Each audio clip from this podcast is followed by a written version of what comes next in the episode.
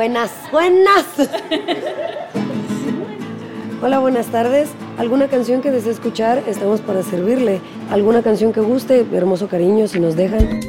Stephanie Moreno es trompetista del Mariachi Amazonas. ¿Quiere algo romántico? ¿Quiere algo de despecho? ¿Quiere algo para tomarse un buen tequila? ¿Qué le parece un son? El son de la negra, tenemos el capulinero, tenemos el mariachi locos, el jarabe tapatío, cualquier canción que usted guste, nosotros estamos para servir. Ah, vamos con el mariachi loco, que esa me llama la atención. Para celebrar el Día del Músico, el 22 de noviembre, nuestra productora Paula quiso ir a la Plaza Garibaldi para que le cantaran serenata. Perfecto. Vámonos muchachas.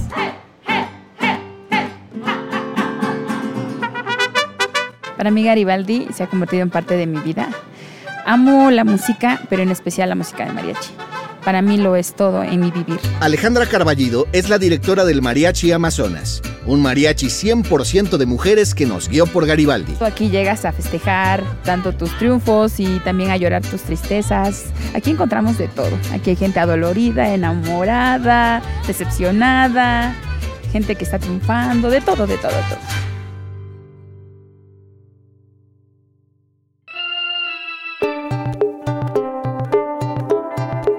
¿El mariachi nace o se hace? ¿Cómo se convirtió Garibaldi en la meca del mariachi? ¿Desde cuándo hay mujeres mariachi? ¿A qué se enfrentan? Aquí se los vamos a contar. Yo soy Ode del Pino. Y yo Javier Bravo. Bienvenidas y bienvenidos a Ruta Didi. Iniciemos nuestro recorrido. Esta vez desde la Plaza Garibaldi. ¿Quién pidió mariachi?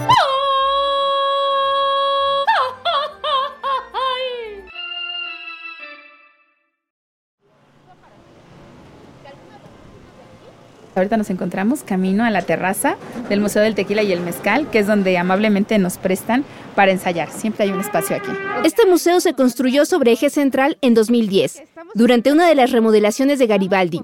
En él se cuenta la historia de esta bebida, sus variedades, cómo se elabora y también hacen catas. En la azotea está el bar y desde ahí se ve toda la plaza. Entre las mesas vacías ensayaban algunas integrantes del mariachi Amazonas. Cuando llegamos, cada una estaba en lo suyo. Como no somos de oído fino para identificar cada instrumento, les pedimos que nos los presenten uno por uno, empezando por la jefa de jefas. Mi nombre es Alejandra Carballido, soy guitarrista de En el Mariachi y voy a tocar Camino Real de Colima.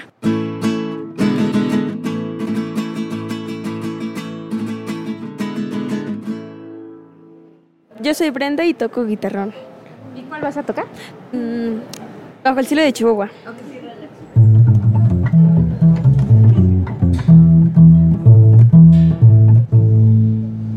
Yo me llamo Jessica y toco la vihuela y voy a tocar el capulinero.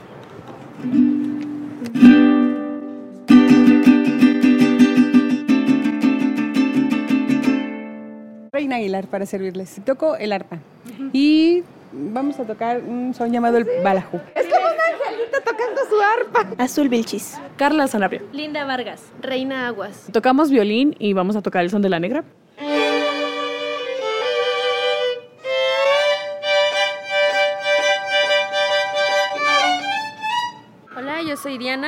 Yo soy Stephanie. Y las dos tocamos trompeta. Y vamos a tocar el son de la negra.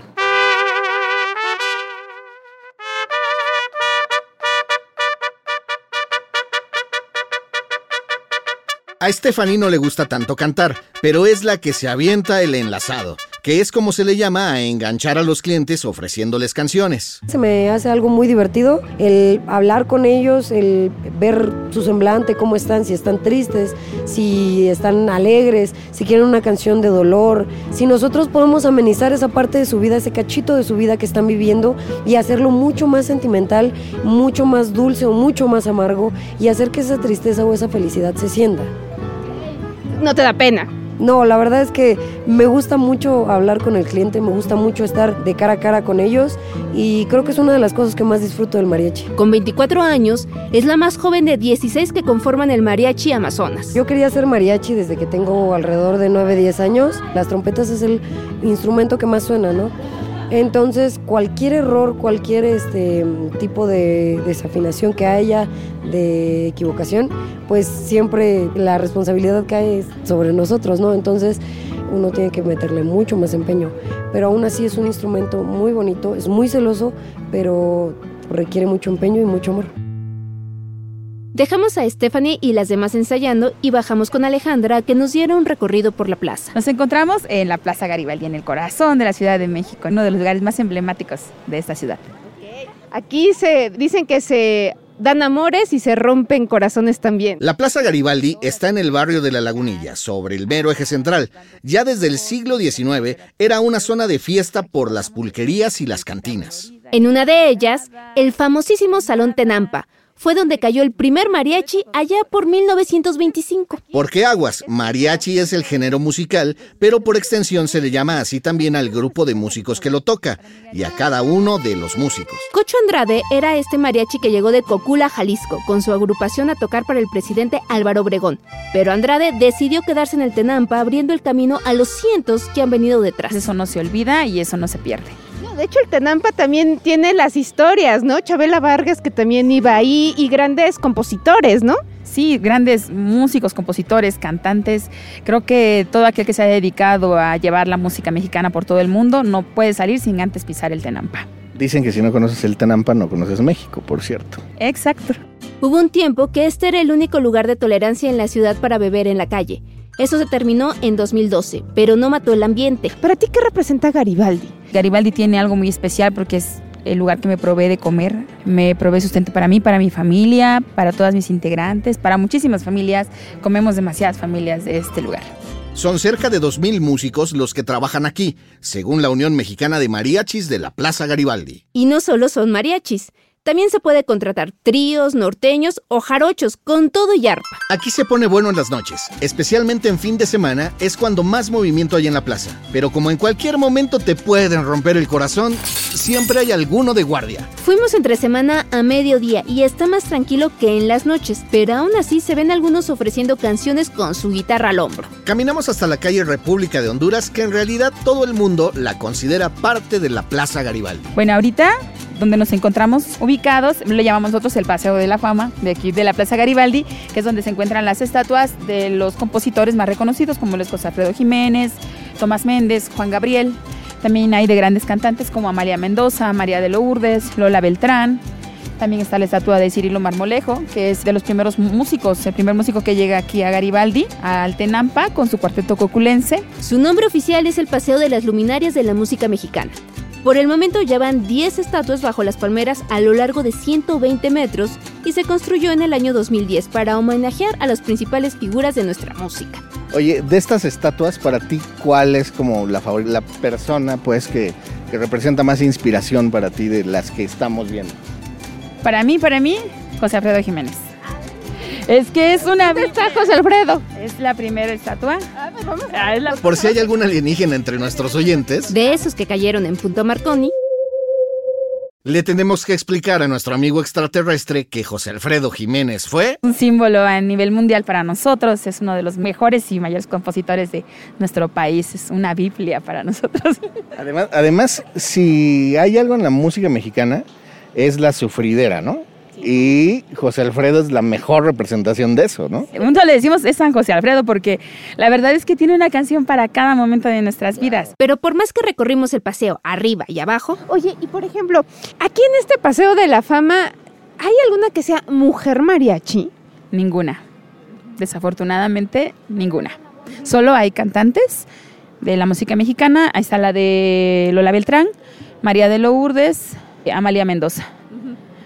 Pero no hay de ninguna mujer mariachi. Pero eso no significa que no hubiera referentes antes de que llegaran las Amazonas. La señora Isabel Soto, la rancherita, la maestra Lupita Villa, que también ambas ya fallecieron. Lupita Villa. ¿Y una agrupación de estas personas que ya fallecieron? Sí, de los primeros mariachis femeniles fueron las Coronelas y Estrellas de México, las Salteñitas, hubo muchos grupos. estamos hablando de los años 50, así que tiempo ha habido para ponerle su estatua.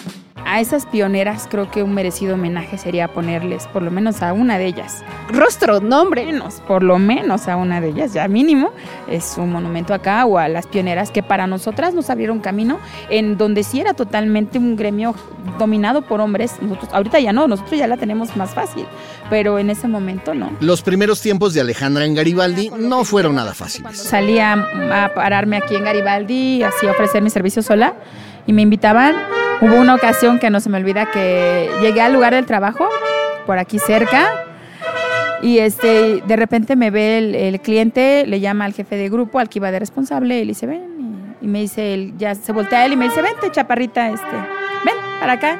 Me llevó y fuimos a tomar un taxi. Y le digo, ¿qué pasó? me dice, que el cliente no quiere mujeres. Y yo no voy a perder mi cliente por ti.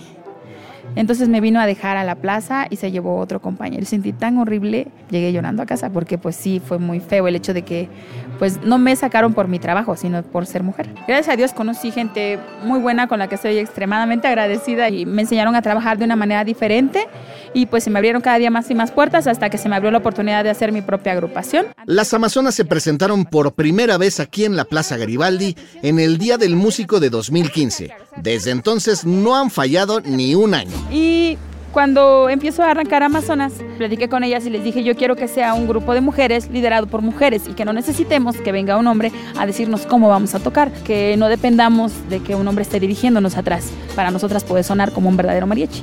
Entonces es que me animo y empiezo a dirigir yo misma mi grupo. No les ha ido nada mal. Desde entonces han tocado hasta en Boston, Los Ángeles, París, aunque nunca dejan de venir a Garibaldi. Seguimos caminando hasta el Callejón de la Amargura, que hace esquina con la pulquería La Hermosa Hortensia, la única que queda ya en la plaza. Delante de una estatua de mariachi está uno de los centros donde se puede estudiar para hacerlo. Es una escuela que ha producido muy buenos elementos para las agrupaciones de mariachi. Es la escuela de mariachi Olinjo Lisli en Garibaldi. Le pertenece al Centro Cultural Olinjo Lisli. La escuela abrió sus puertas en 2013 y cada año ingresan unas 30 personas. Una de ellas fue la propia Alejandra. Yo no soy mariachi por herencia, soy mariachi por decisión. Soy la única en mi familia que se dedica a este trabajo. Tengo un diplomado en música de mariachi. Le hice la especialidad en guitarra en el sindicato de Músicos Tasqueña, en el STUM. Y tengo la carrera técnica, igual como ejecutante de guitarra del Centro Cultural Olinjo Lisli, de la Escuela de Mariachi. Porque aunque puede parecer que esta profesión se aprende en la Universidad de la Calle, sí hace falta quemarse las pestañas con partituras. ¿Cómo se estudia para ser mariachi?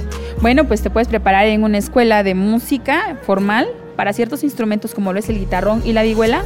No hay muchas escuelas de donde te puedan enseñar ese tipo de instrumentos, por eso es que sí tienes que recurrir a un maestro particular. ¿Puede ser este alguien que aprenda por sí solo? Pues mmm, no se ve que vienen que otro, pues, Alfredo que, que, fue autodidacta.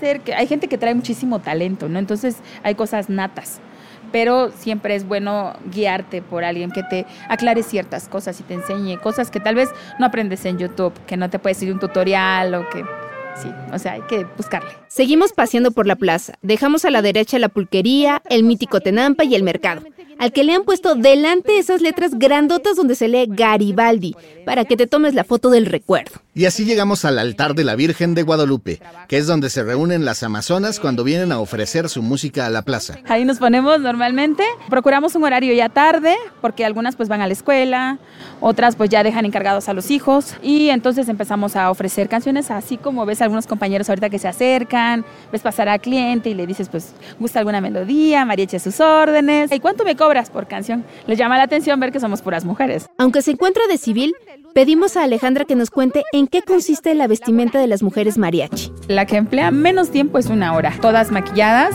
bien peinadas, lleva una camisa de cuello alto, cerrado, eh, de manga larga, que es la base de abajo Luego llevamos chaleco, es un traje de tres piezas, es chaleco, la chaquetilla y la falda. Las botas, botas camperas, o ya sea de charol o gamusina, de charro. Y algunas nos gusta ocupar bota con tacón. ¿Y es caro el traje? Es muy, muy costoso, pero la verdad es que es un arte hacerlos.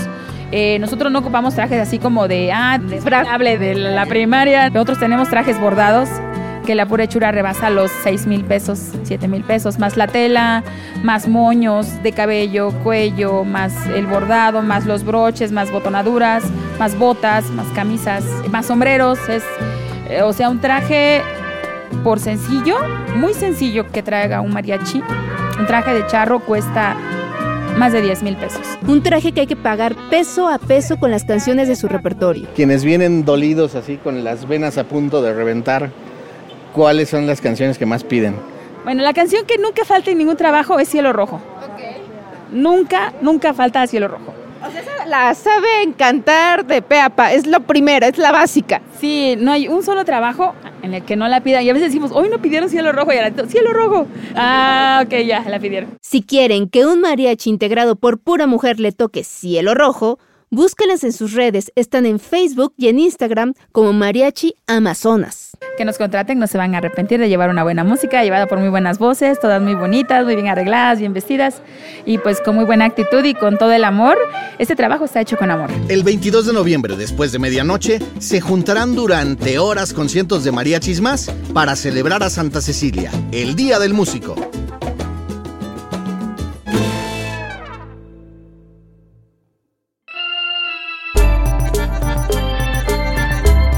Esto fue Ruta Didi. Muchas gracias por escucharnos. Este episodio fue producido por Quisaya Estudios para Didi. Lucina Melesio es directora y productora ejecutiva. Ode del Pino y yo, Javier Bravo, estuvimos en los micrófonos y en la producción. El guion es de Paula Vilella.